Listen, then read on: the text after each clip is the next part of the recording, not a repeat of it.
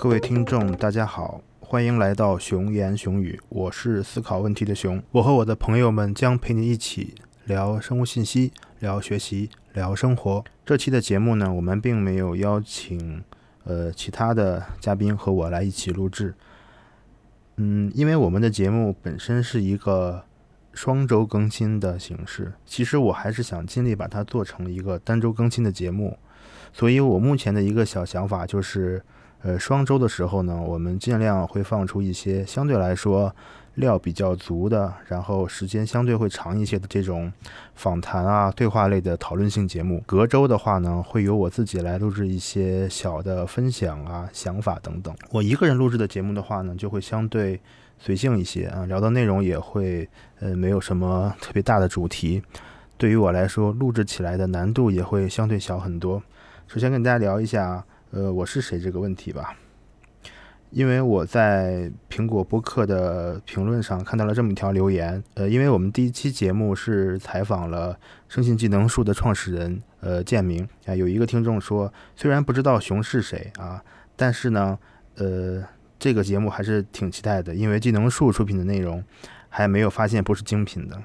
我在网络上的 ID 呢，一直是思考问题的熊。那用了这个 ID 之后呢，我的身材就逐渐向这个名字发展。呃，现在大多数从网络上认识的朋友会直接称呼我为熊。呃，我目前是中国科学院的一名在读博士，我研究的方向是生物信息学啊，这也就是我们这档栏目一个主要会聊的一个东西。呃，我们想向一些呃在学习这个专业或者还不了解这个专业的人，让他们。多了解一些跟生物信息相关的内容。那作为一个九二年即将奔三的人，我现在正在为博士毕业做准备吧。呃，我目前有几个小的身份和大家分享一下。我一方面是呃印象笔记在中国的资深印象大使。另外，我也是生信技能树的核心成员。呃，我也曾担任过，比如说我们中科院这边生物统计研究生课程的助教，啊，也参与组织了一些呃跟生物信息相关的活动吧。呃，我本身是一个比较喜欢写东西的人。呃，不严格的回溯的话，我想大学四年级应该是我开始密集写作的一年。当时我写的内容主要是保研呐、考研啊、呃复习备考的建议和经历，因为当时我觉得。我已经准备了很长时间，那如果我不把这个想法或者不把我的一些感受和呃学习方法记下来的话，可能这件事情过去就过去了。当时我就想着，我为什么不把这个考研复习的呃一些经历和建议记录下来？于是呢，我就前前后后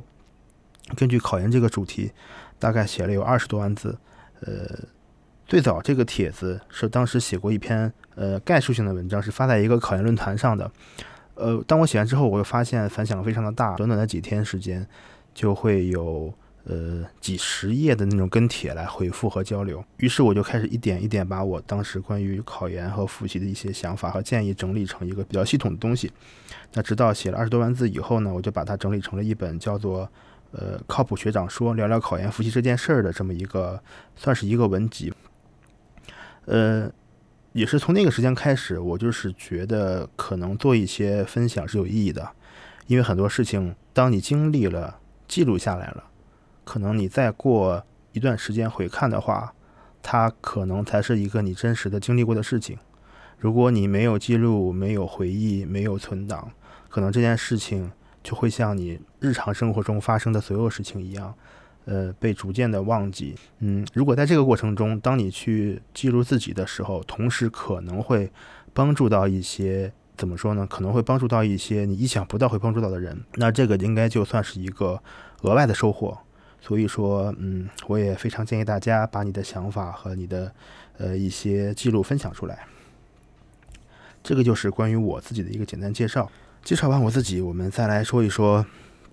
这个节目的。录制的形式，我们的节目目前来看，主要的录制方法是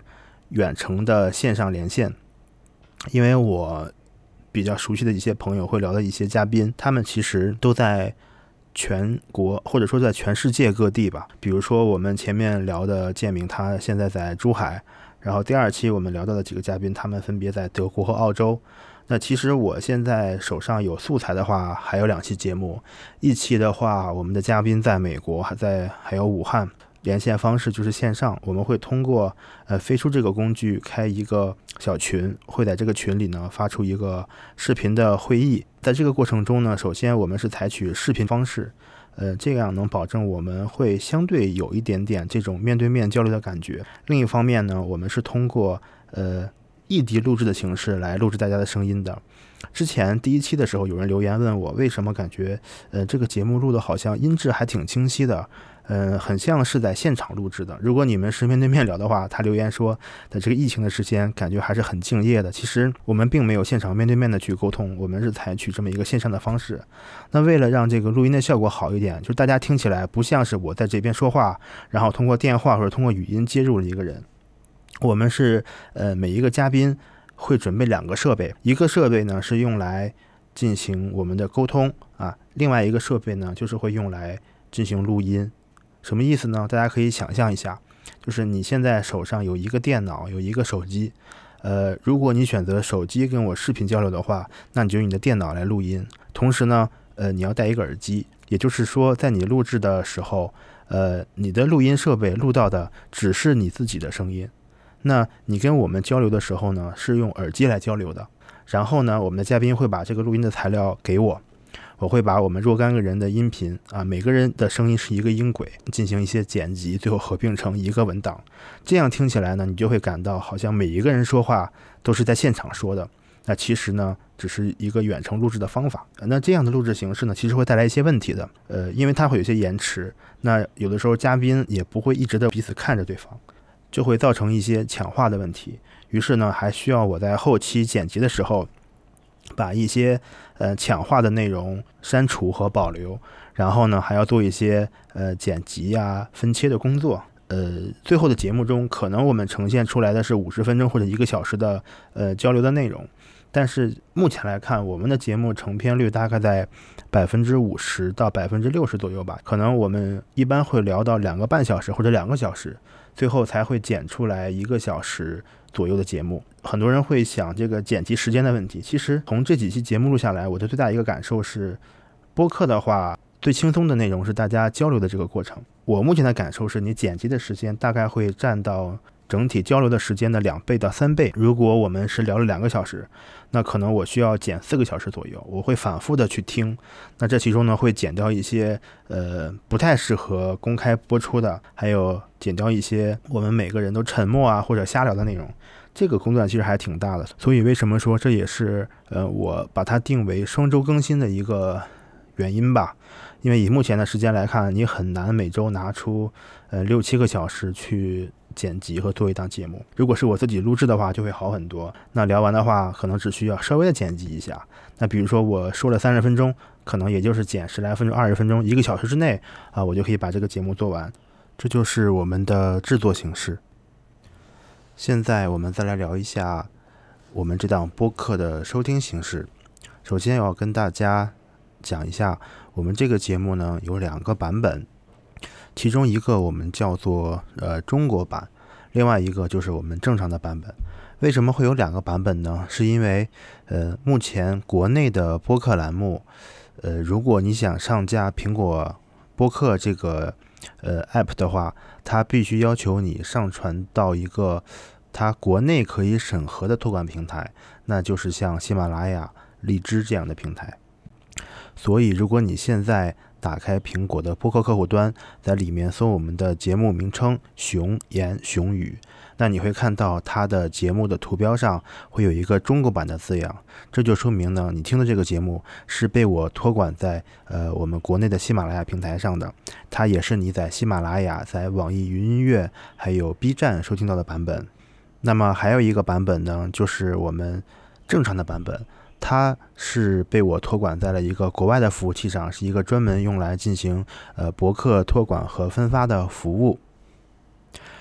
呃，在这里呢，我非常建议大家使用，我就像我之前说过的泛用型博客客户端来收听我们的节目。主要原因有这么几个：首先，第一个，如果你是在国内的网易云音乐或者 B 站上收听的话，其实这些平台呢，它们本身并不是一个播客的平台，它们应该叫音乐平台吧？你可以看到，它们很多设计其实并不是那么的人性化。比如说，呃，你打开一档栏目，你会看到的按键是上一首和下一首，但是其实对于播客节目的话，一档栏目有。大概比如说五十分钟一个小时，你很少去会选择听上一首或下一首。这个时候呢，呃，它还是按照歌曲的形式来设计的。其实你更需要的是，比如说像我们那些非常方便的呃快进或者后退的功能。这是第一点，但是第二点的话，如果你使用喜马拉雅来收听的话，呃，喜马拉雅它虽然有很多长音频节目，但是首先它有两个问题，第一个就是审核的问题，呃，因为国内的各种平台都有自己的审核机制，我很难确定哪一个平台会因为什么一个原因就把我们的某一档节目下架，因为大家这些标准都是不统一，而且是很模糊的，所以说你可能会听到我们的节目，呃。某一些情况下会少一起啊，这都是有可能的。那另第二个不好的地方就是，呃，喜马拉雅，因为呃，你在喜马拉雅上上传音频节目本身是免费的，但是它作为一个平台需要生存，它选择的方法就是，当你上传的音频节目超过一定时长的话，它会在不经过作者呃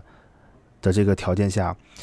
直接在你的内容中插入广告，比如说你可能听我说着说着话，突然插入了一些喜马拉雅自身的平台广告，这个使用体验就非常的难受了。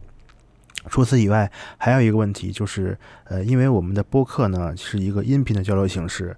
这个时候，很多信息是没法直接传达的。比如说，我们在节目中会提到很多相关的扩展的资料、扩展的链接。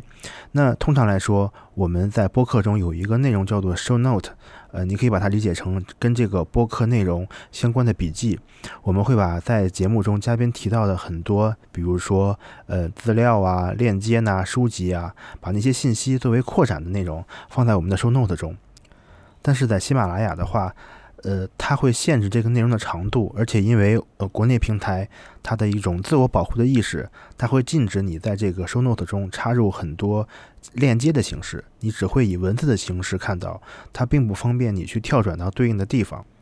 除此以外，在这些非专业的播客收听平台上，它还有一个非常重要的功能缺失，就是它不能够使用章节跳转的功能。所谓章节跳转，你可以理解成它是一个书的目录啊，它就是我们一个节目的目录。你可以根据自己的喜好和需求，直接跳转到对应的地方收听。但是像喜马拉雅这样的平台的话，它是不具备这个功能的，所以说收听体验就不会很好。但是在很多第三方的客户端中，这个功能都是非常完善的，而且你还可以很好的使用一些，呃，像智能变速啊、两倍速以及一些音效增强的功能，它能保证你一个比较好的收听体验。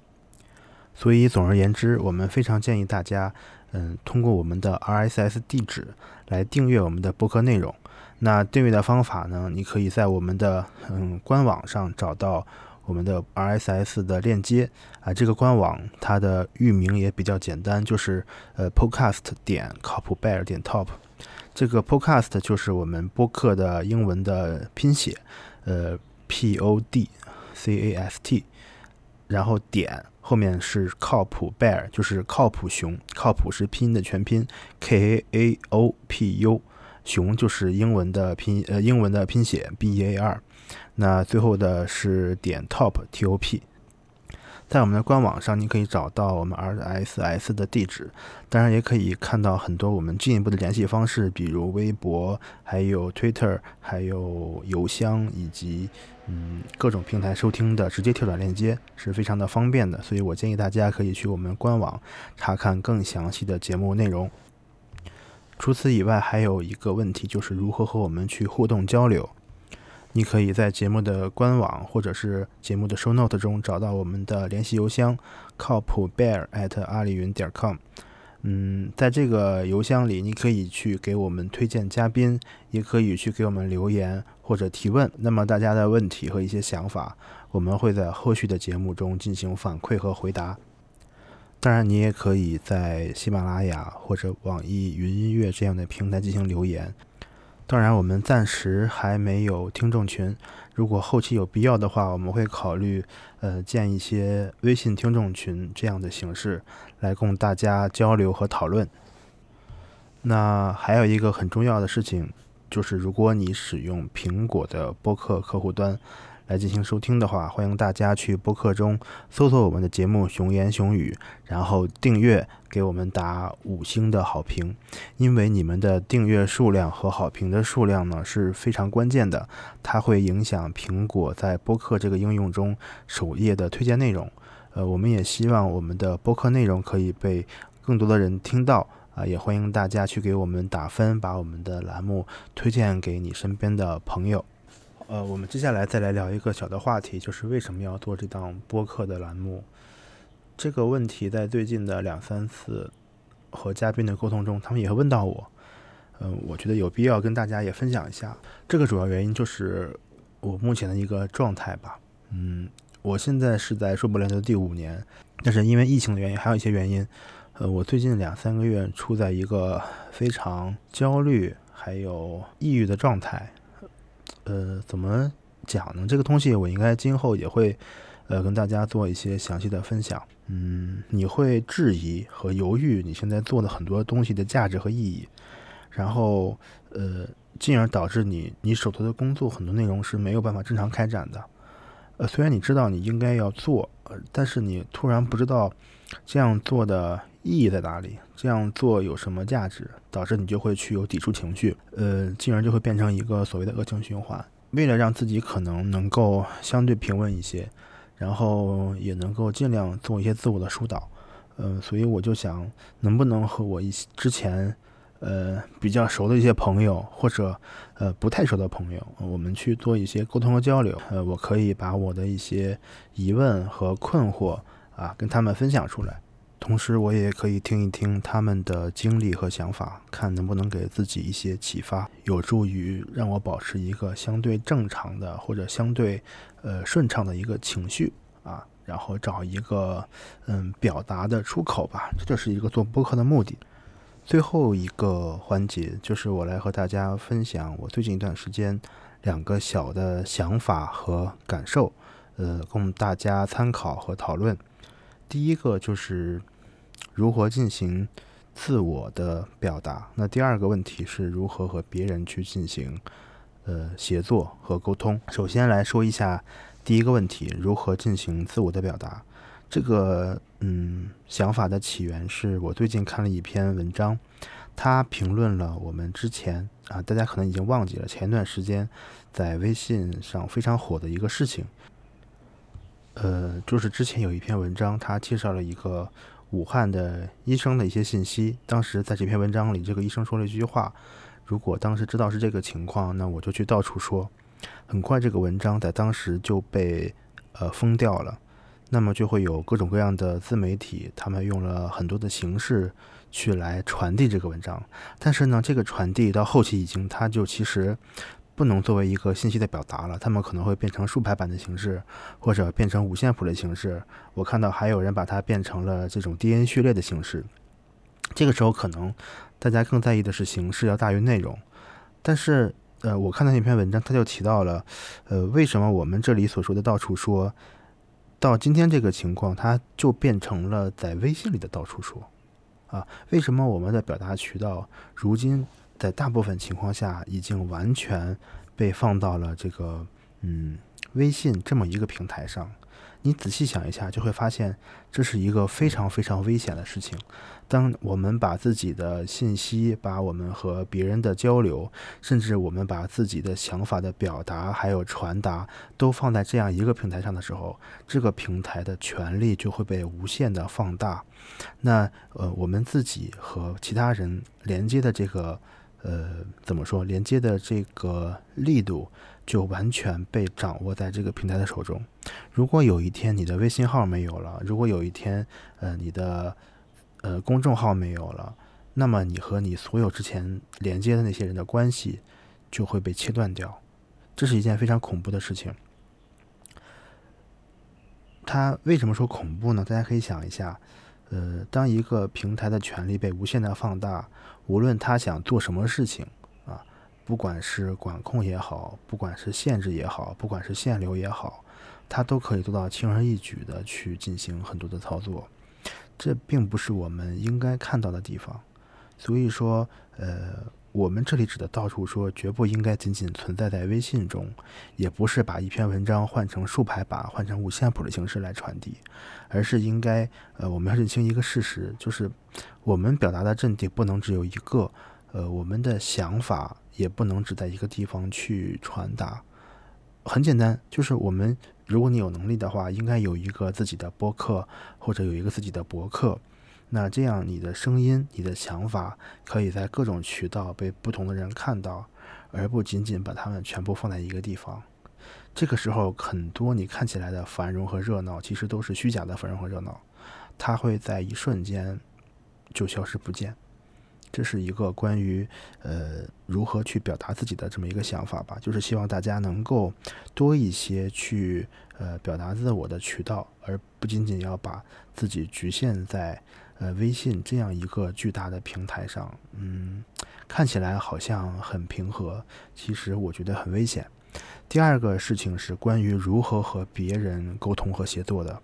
这件事情的起因是最近我在我的一个微信群，叫做“生产力”。呃，学习指南这么一个群，因为大家知道我平时比较喜欢去倒腾一些工具啊，那我也会分享一些自己的使用心得和想法。于是呢，我们曾经建过这么一个微信群，叫做“生产力工具的使用技巧”。呃，前一段时间我在这个群里发起了一个小活动。呃，首先我是在这个群里呢传了一个类似于呃调查问卷的东西，大家需要登录填写，就是想让大家推荐一些自己常用的浏览器插件。然后发完这个问卷以后，我就后悔了，我就想微信群可能更好的方法是用群接龙，于是呢我又发起了一个群接龙，大家会在这个呃微信群里面接龙表达自己常用的插件，但呃这个就造成了一个问题，那也刷了一些屏，最后我们收集到的那个信息会非常的长。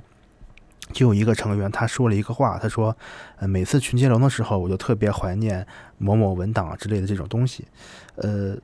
当时就比较触动我。呃，我就想这个问题，我们应该怎么样去更加呃容易的、呃低成本的和别人沟通和协作？当然，可能如果你是一个喜欢研究工具的人的话，你会发现，呃，你可能知道很多所谓的高效率的工具啊，但这个时候，呃。一旦你要跟别人一起来使用这个高效率工具的时候，你们的效率反而会降低的。这里面就涉及到一些学习成本的问题，呃，沟通成本的问题。我们还是以微信举例子吧。呃，我当然知道，嗯，微信它其实并不是一个非常适合进行一种呃沟通和协作的工具。当然，你可以用呃 Slack，可以用 Telegram 等等，但是呃这些工具它都有一些自己的使用限制和门槛儿。并不是所有人都可以用来沟通的。当你在微信里交流的时候，你最简单的方法就是不要让别人进行第二次的跳转和登录啊，尽量让别人在微信里完成想完的事情。我觉得这是一个最高效的方法，因为现在这个阶段人们的注意力是非常有限的，人们特别怕麻烦。如果他要参与一个事情，需要多点一个链接或者多一次登录的话，参与的意愿就会呈指数级的降低。呃，很可能你需要他。多点一个链接，那你参加这个事情的人就会少十倍。我当然知道，我们有很多工具可以来做这些事情，比如说你做一个表单啊，做一个问卷啊，做一个什么什么共享的文档。但是你的目的是什么？你的目的并不是让别人用这个表单、用这个工具，而是你要收获到大家反馈的信息啊。所以我们不应该让工具去支配我们的想法和目的。引申一下，就是我们应该如何跟别人去进行协作。我目前的想法和观点，其实可以概括为：能力高的人迁就能力低的人。这里的能力高低，当然仅仅是针对呃某一个领域而言。比如说，在呃所谓的效率工具这个方面，如果你知道很多的工具，你其实不应该让别人啊和你的合作者。去强加他们使用某一个东西，而是说你可以使用 A，可以使用 B，也可以使用 C，都可以。你不管用哪个跟我这边做对接，呃，我都可以接得住。你要做的是提高你自己处理这些信息的能力。嗯，我再举一个例子，比如说百度云，我个人是非常非常不喜欢和抗拒使用百度云的。但是在客观条件下，其实跟你有过合作的大多数人，他们都在用百度云。这个时候呢，你要做的不是说啊，你不要给我百度云的链接哦，因为我不会用百度云，我也不用百度云，而是你自己应该想办法让它变得相对好用一点。比如说啊，买一个会员，就是这样的一个道理。呃，当你习惯。把这个，嗯，怎么说？这个思想或者这个想法，就是能力高的人，呃，迁就能力低的人，放在和别人协作上，你会发现，它很多时候反而会提高了这个效率，因为它降低了很多沟通成本和时间成本。呃，如果别人去接受一个新事物的话，他可能，嗯。会需要耗费很多的时间，甚至也达不到你想要的效果。当然，这里不是说我们就放弃那些好用的工具了。如果你有一个长期协作的合作的团队，而且你在里面有一定的话语权，那你可以尝试呃引导大家使用一些更好用的工具。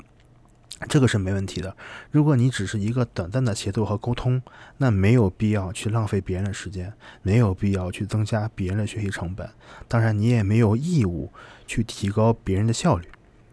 只要让工作整体的效率能够不太低，让这个工作呃平稳的进行下去，我觉得就没有问题了。那以上就是我关于呃如何协作这件事情。呃，因为最近的一点小的契机而产生的一些想法。好，今天的内容就差不多到这里了。我们又谈了一下现在这档播客的录制形式和方法，以及我为什么要做这么一档播客。当然，我们也谈到了建议大家去使用泛用型播客客户端来收听我们的节目。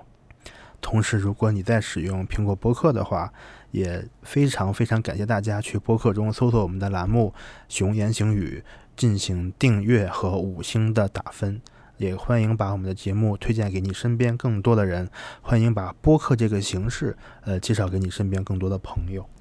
那我们下期节目再见，拜拜。